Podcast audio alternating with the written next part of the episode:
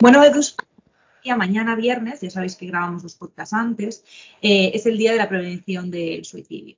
Así que vamos a hablar con Lidia, que ella, como os decía, ha hecho su TCC eh, sobre esta, esta circunstancia. Así que a ver qué nos cuenta. Primero vamos a conocer un poquito más sobre ella y, y qué nos puede aportar. Así que, hola Lidia, ¿qué tal?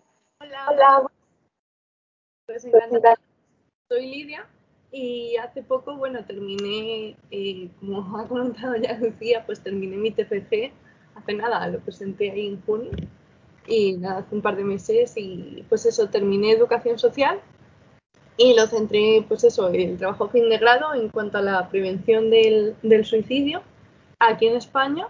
Y el tema de, pues eso, tanto las fundaciones o asociaciones también investigué, pero sí que es verdad que no habían muchas y tal. Y la verdad que el tema de educación social, pues eh, sí que me interesaba, bueno, a ver, sí que me interesaba ya cuando empecé a investigar en torno a, a lo que podía ofrecerme este, esta titulación, ¿no? Y las salidas profesionales y lo que podía yo llegar a aportar en, en, lo que es la sociedad en sí.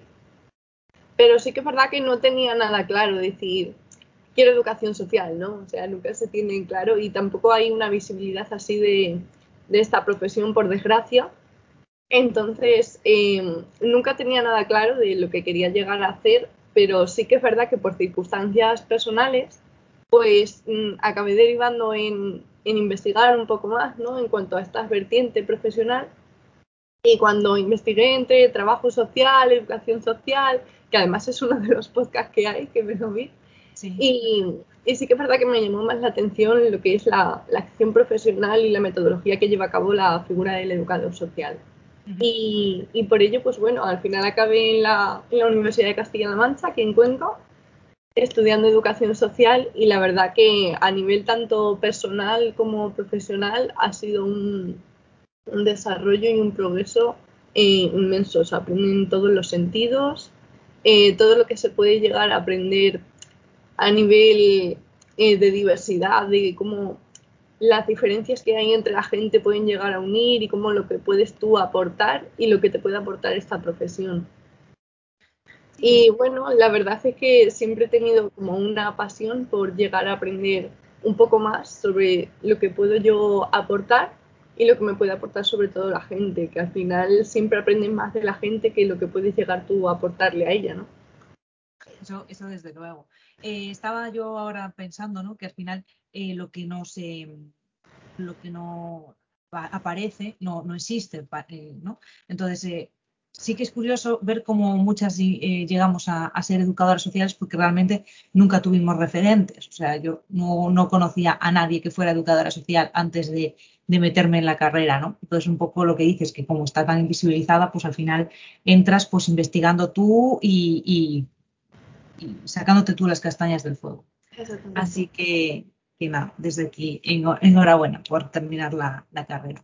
Y, y, bueno, o sea, entiendo que todavía no, no hayas estado trabajando, ¿no? Porque es, es, tú saliste hace nadita de la carrera, pero eh, ¿con qué, con qué ámbito, ámbito te, te, vinculas o te gustaría trabajar?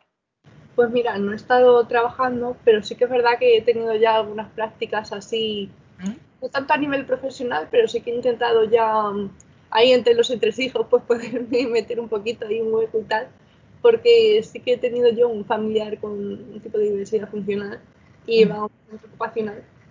Y sí que es verdad que en los veranos yo podía aprovechar y he tenido la suerte de coger y estar ahí con toda esa gente, aportándome y aportando yo mi granito, ¿no? Es decir, a ver cómo puedo aportar y qué me pueden aportar ellos para, pues un poco la participación que podían llegar ellos a desarrollar, porque siempre que me acuerdo cuando llegué allí, esto era en Ciudad Real, y y hacían siempre un tipo de actividades que eran más bien de pinta y colorea, ¿no? Que yo lo decía. Sí. Muy bien, están sentados tal, pero yo decía, esto al final cuando terminen el día, ¿qué les aporta? O qué, mm, más allá de pintar, ¿qué están aprendiendo, no? Porque al final nosotros lo que pretendemos es una intervención socioeducativa, ¿no? Sí. Yo quise ir como un poco más allá, hablando con los monitores, los profesionales que habían allí. Y sí que es verdad que al final, pues un par de actividades pude desarrollar yo con ellos y tanto de musicoterapia o dependiendo de las actividades así, porque sí que es verdad que al ser un grupo tan amplio de gente y, era una diversidad de, a la hora de las edades, por ejemplo, y era más complicado, obviamente, siempre gustar a todo el, a todo el personal, ¿no? Que les guste a todos la misma actividad. Sí, Pero sí que es verdad. Eso, va a pasar, que todas y todas estemos contentas. Sí, sí. Así que sí que es verdad que ibas variando un poco con las actividades y tal, y, y en ese tipo pues, de ámbito de, en cuanto a la diversidad funcional, es un ámbito que a mí siempre me ha encantado.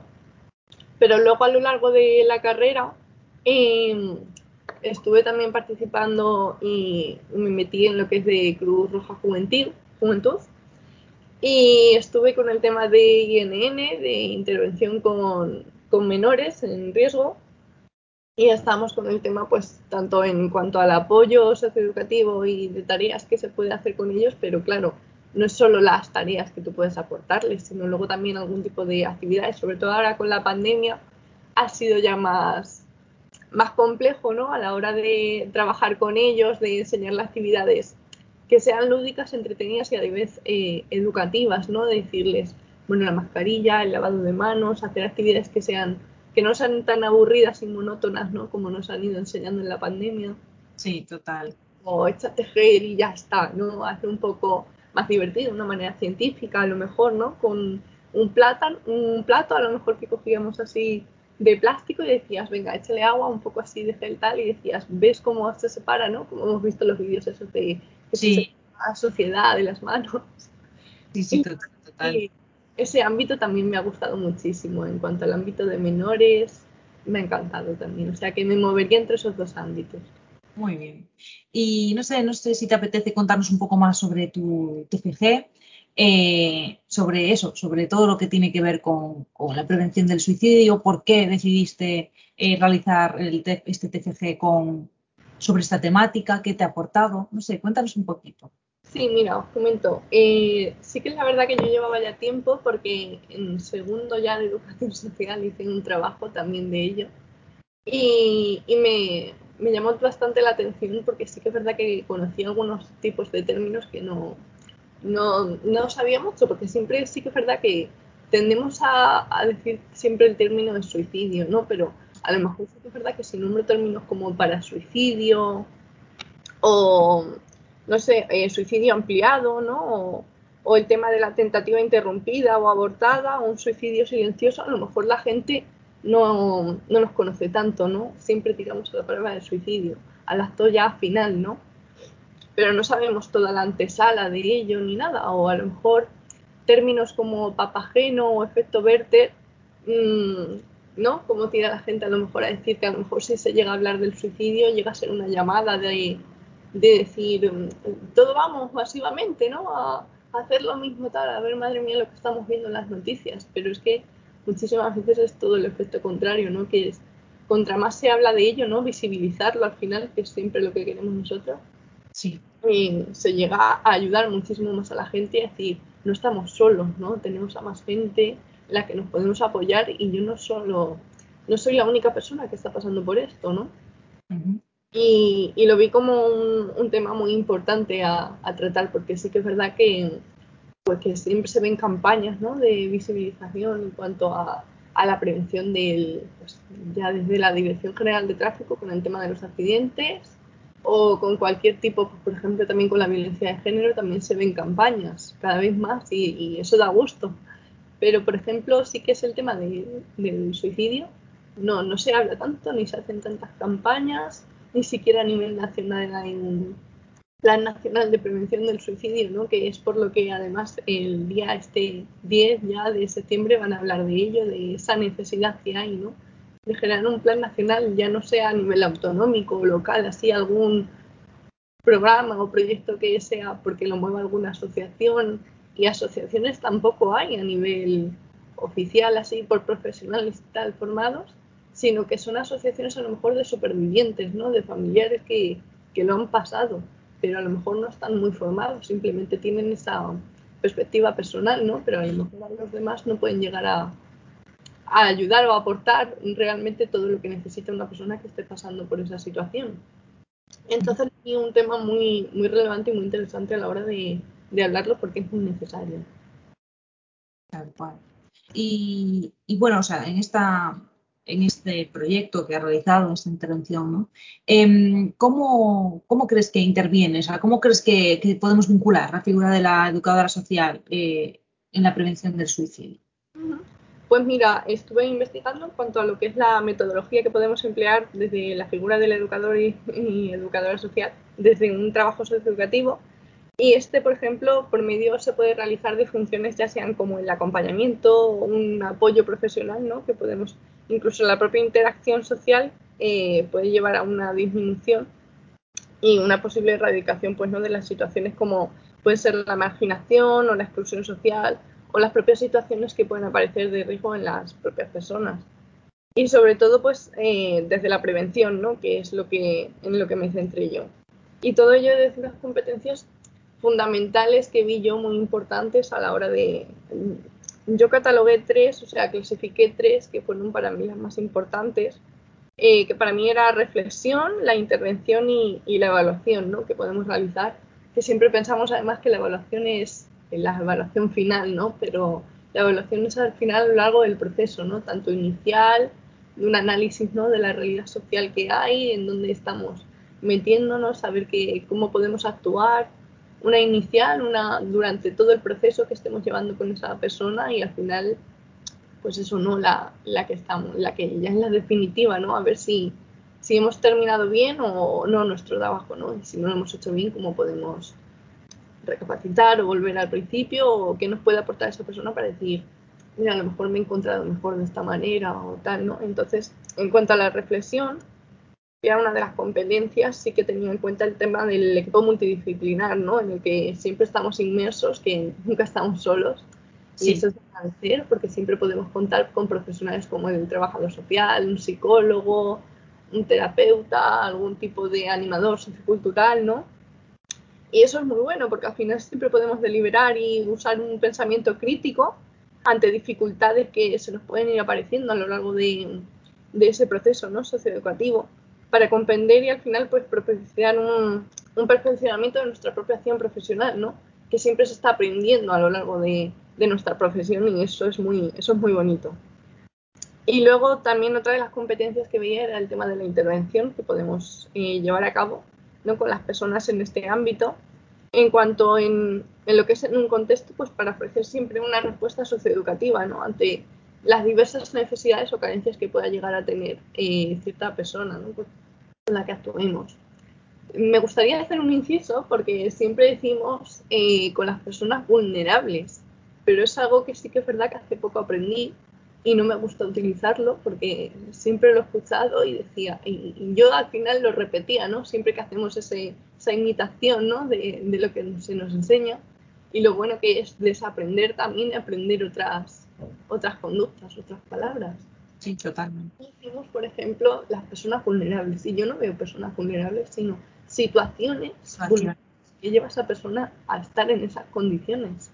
Y cómo nosotros, desde nuestra figura, pues podemos aportar nuestro granito para que esa persona, ya no nosotros, porque siempre no, decimos como nosotros, ¿no? Me parece que es que somos aquí como que vamos a salvar el planeta y tampoco es eso, porque siempre muchísimas veces lo que me gusta a mí también es el tema de la participación comunitaria, ¿no? Y cómo desde ellos mismos son capaces de sacarse muchísimas veces, pero no tienen las herramientas suficientes, ¿no?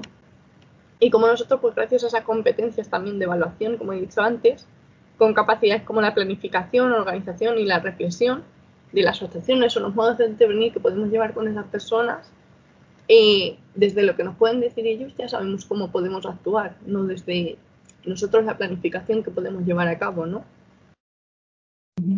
Y lo que me gustaría, pues eso, a través de esas competencias, como en cuanto a, a la vinculación esta del, en cuanto a la salud mental con la educación social, mmm, todas estas competencias las relacionaba con el tema de los factores de riesgo ¿no? y los factores protectores que hay en cuanto al, a la prevención del suicidio y la actuación que podemos llevar a cabo. En cuanto a factores de riesgo, me gustaría pues, nombrar algunos como en cuanto a los personales, contextuales que hay, o los sociofamiliares o incluso los clínicos, porque son, son variados. Siempre decimos, a causa de que puede esta persona haber llevado a este desenlace y tal, y es como, no, no hay una causa definida así que digas es por esto, es que siempre hay es multicausal, ¿no? Por eso es tan complejo llegar a hablar del tema del suicidio, porque como tiene tantas vertientes y tantas causas, no sabes realmente por qué esa persona ha llevado a, ese deslace, ¿no? A llevar a esta situación. Entonces, eh, lo bueno que podemos hacer es eso, desde la prevención actuar desde todas las vertientes y todos los factores de riesgo. Teniendo en cuenta, por ejemplo, que eh, en cuanto a mi investigación, estuve conociendo como, por ejemplo, los hombres sí que lo llevan a cabo más, de una manera más letal, este tipo de acción, el suicidio. Y sin embargo, las mujeres es algo más silencioso, pero lo llevan de una manera a lo mejor más en cuanto. Si los hombres es de una manera más letal, es como más callado, ¿no? Todo de una manera más silenciosa, a lo mejor de una manera con fármacos o de una manera mucho más callada, ¿no? Y eso es algo que desde la educación social sí que podemos llegar a, a intervenir de una manera la inteligencia emocional, ¿no? Como la, la importancia además de tener una asignatura así desde los institutos y cómo podemos llegar a intervenir, ¿no? Desde, por ejemplo, factores de riesgo que hay como que una persona llegue a, sufrir bullying, ¿no? Mm. Es que eso era otra de las preguntas ¿no? que te quería hacer. Es, eh, pues si crees que la, figura de la, de la, educación social, de la educadora social eh, en las aulas, eh, puede intervenir, puede prevenir, perdón, el suicidio. ¿Y por qué crees que es así? Sí, totalmente. O sea, estoy de acuerdo con eso porque es que lo veo tan importante que la figura del educador social esté inmersa en, el sistema educativo y en los institutos, en los colegios, y más desde tan pequeños, ¿no? Que todavía no tienen una conciencia y un pensamiento crítico y siempre actúan, ¿no? Por imitación o, o por aceptación, ¿no? Del propio grupo social y a ver en dónde pueden eh, aceptarse más por unos y otros y nunca acabar en la exclusión, ¿no? que al final es lo que en donde actuamos nosotros. Y a todo ello, pues eh, justo además en, mi trabajo fin de grado, eh, justo también investigué y me centré al final en un análisis y en un listado que hice de, de varias fundaciones y entre una de ellas está además la Fundación ANAR, ¿no? que atiende a niños y adolescentes en riesgo social pues con el fin al final pues de fomentar tanto derechos de la infancia como de la juventud y, todo siempre es una situación de riesgo y desamparo, ¿no? Y, lo veía tan importante porque tienen a cabo, llevan a cabo proyectos tanto desde un teléfono, desde un correo electrónico, el propio chat y, todo siempre desde a lo mejor eh, llevan a cabo acciones socioeducativas, que es lo importante, ¿no? Que, que ahí podríamos estar figuras como los educadores sociales y todo ello desde una prevención del acoso escolar ¿no? y del bullying. Y si nos juntásemos y colaborásemos las fundaciones junto, lo que al final ¿no? yo llevaba hacia esta dirección mi, trabajo final y decía, si nos juntásemos figuras como la propia educación social, el educador, educadora social, con fundaciones de este estilo así que, que ya estemos previniendo ¿no? desde el propio foco del sistema educativo, y además eh, una asignatura tan importante como la inteligencia emocional, podríamos llevar a cabo una actuación de prevención inmensa, o sea, increíble.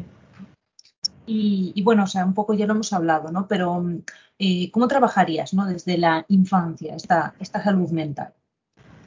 La propia salud mental, pues mira, eh, desde ella yo podría, pues ya lo estoy comentando, ¿no? Desde la propia eh, a lo mejor desde factores protectores sí que actuaría y desde una intervención, por ejemplo, desde un autoconcepto, ¿no? La importancia que hay de, fomentar las habilidades sociales, el autoconcepto en la propia persona, que conozca eh, de sí misma, potenciar el autoestima, ¿no? Por ejemplo, siempre potenciaría lo que es el tema de los factores protectores, ¿no? Que, es algo también muy, muy importante a la hora de prevenir el suicidio el tema de la inclusión ¿no? social, que tenga un, apoyo, una buena relación, tanto a nivel familiar, ¿no? que es al final el primer círculo al que está la persona sujeta, desde el círculo familiar hasta las amistades, desde su entorno, el propio entorno en el que está, el ambiente. Intentaría, ¿no? desde las propias asociaciones, ¿no? que también es tan importante, desde un centro social que hay, eh, el tema es ese, ¿no? Desde las actividades de las habilidades sociales. Siempre al final, pues fomentando ese tipo de actividades. Total. Y bueno, a ver, la salud mental pues es clave, ¿no? Para el, autocuidado profesional, o sea, siempre lo estamos eh, diciendo desde aquí, ¿no? Eh, pero evidentemente, como ya, ya sabrás, eh, no se da ningún tipo de importancia desde las aulas, desde la universidad, mm, es algo en el que no se trata, por lo menos en la universidad en la que yo he ido, y creo que es algo bastante generalizado. Y, después en los puestos de trabajo tampoco se, tiene en cuenta nada de esto, ¿no? Es tú vas allí, haces tu trabajo y ya está, pero no te forman eh, en eso, en, conocerte, en afrontar, eh, gestionar conflictos, en estar mejor contigo misma, ¿no? y creo que sería un punto súper súper favorable para, para no tener, para no sufrir ese síndrome de burnout, ese síndrome de la trabajadora quemada, ¿no? Entonces, pues, pues no sé, ¿qué opinas tú sobre esto? Sí, sí, además lo estabas hablando y, es otro de los podcasts además que escuché hace poco y me quedé impactada porque es que es, es, tan importante y es que es verdad que le damos tan poca importancia muchísimas veces. Siempre miramos por la salud física, que también es importante, pero y la salud mental, ¿no? Hablamos tanto de ello cuando decimos, me encuentro mal, es que hoy no tengo un buen día y siempre estamos, venga, anda, anímate, no sé qué, pero nunca decimos ahí, ¿por qué estás mal? ¿O qué te pasa? ¿O cómo llevas el día de hoy? ¿no? Y son preguntas tan, tan básicas y tan esenciales muchísimas veces que siempre estamos como a correprisas en la vida y nunca nos, nos paramos a preguntar un simple ¿qué tal? ¿Cómo estás? ¿Necesitas un abrazo? ¿O quieres que te vea? ¿O necesidades tan básicas en el ser humano. Lo hablábamos eh, eh, estos días en los talleres presenciales que estamos haciendo, ¿no? Gracias a, al programa de iniciativa Shover, eh, por las ciudades gallegas, que decía una chica, yo a veces me, siento como una impostora porque estoy trabajando con, con, con, adolescentes, con, adolescentes, con infancias y les, explico cómo gestionar sentimientos, cómo como eso, conocerse mejor, tal, y al final, pues llegas a tu casa y no te dedicas tiempo para ti, no, no te sabes gestionar emocionalmente, eh, vamos, todo lo que, lo que haces, ¿no? En tu día a día como educadora, eh, al final no lo practicas tú, entonces es, eso, ¿no? Un poco el, síndrome del, impostor o la impostora. Consejo que tengo que para mí no. No, sí. sí. Total.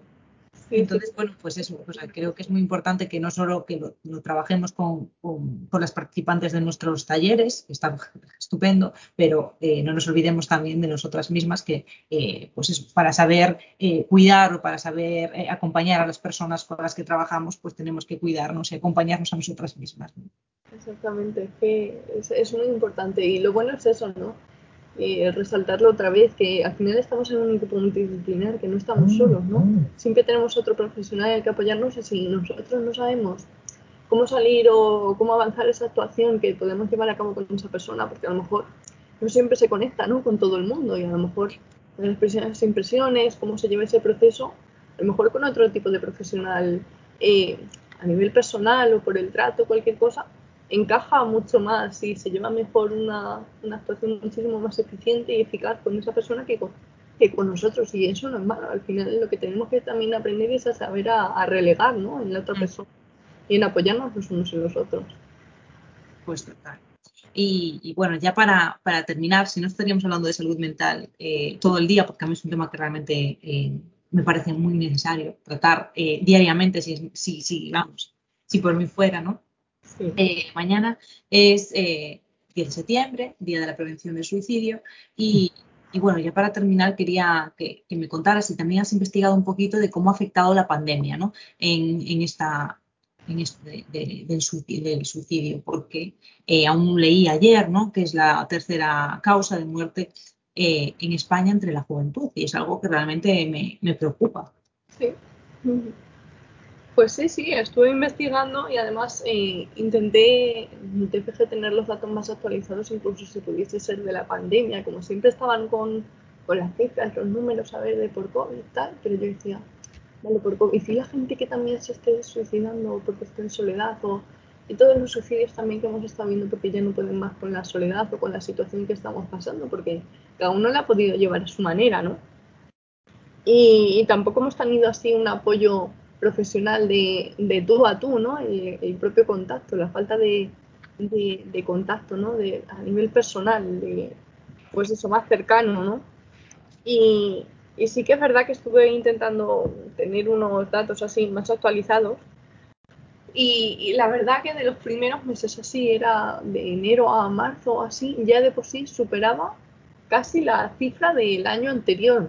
Ostras. Digo, madre mía, digo, todavía no hemos terminado ni el año y casi está a punto de superar la cifra.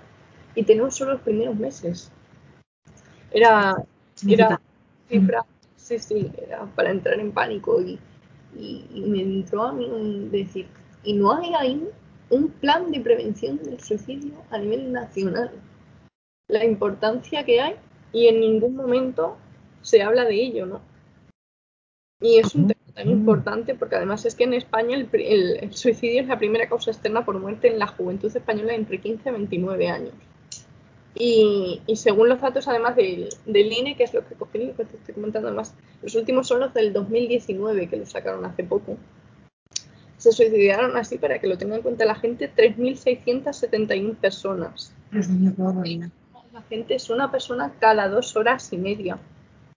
Y claro, mm, lo que hacía yo incisión, ¿no? También antes que se hacen campañas pues de violencia de género, de tráfico, pero es que este hecho social, el tema del suicidio, eh, conforma el doble de muertes en cuanto al tema de accidentes de tráfico, 13 eh, veces más que los homicidios y 69 veces más que la violencia de género. Es algo que se habla tan poco y se actúa tan poco, o se forman a profesionales o, o hay tan pocas asociaciones, es lo que he comentado antes, y, fundaciones que, que lleven a cabo actuaciones en cuanto a este tema de la salud mental que, es tan importante ¿no? llevar a cabo una actuación con, esta gente y más ahora ¿no? en esta situación de, de, pandemia que hemos pasado y cómo ha afectado a la gente y sigue afectando aún porque cada gente lo lleva a su manera y, y sí, es verdad que cada vez hay menos restricciones, pero, pero la situación sigue, sigue ahí, ¿no? O sea, la realidad es la que hay.